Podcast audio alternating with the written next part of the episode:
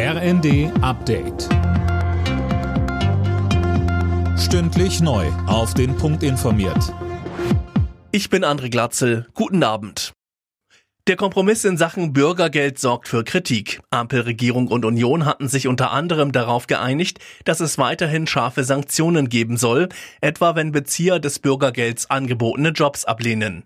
Der Paritätische Wohlfahrtsverband bemängelt das Misstrauen gegen Arbeitslose.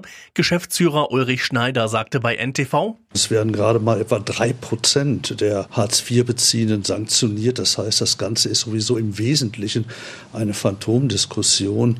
Es geht darum, eine Drohkulisse aufzubauen. Und wir sagen, es ginge auch ohne Drohkulisse. Die für März geplante Strom- und Gaspreisbremse soll rückwirkend auch schon für Januar und Februar gelten. So steht es in einem Gesetzentwurf der Regierung. Morgen soll das Kabinett darüber beraten. Mit geschätzt 54 Milliarden Euro wäre es die größte Entlastung der Bundesbürger in der Energiekrise.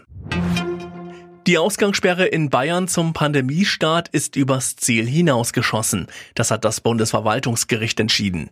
Demnach wären auch mildere Maßnahmen, zum Beispiel Kontaktbeschränkungen, möglich gewesen. Bayern akzeptiert das Urteil, sagte Gesundheitsminister Holleczek bei Welt TV. Trotzdem verteidigte er die Ausgangssperre gegen Kritik der Vorwurf oft jetzt im Nachhinein, vielleicht hätte man noch mal länger diskutieren müssen, abwägen. In einer Katastrophe, in einer Pandemie sind politische Entscheidungen auch gefragt und richtig. Heute müssen wir zur Kenntnis nehmen, dass das Gericht das anders einordnet. Aber damals war es einfach eine sehr, sehr dramatische Situation.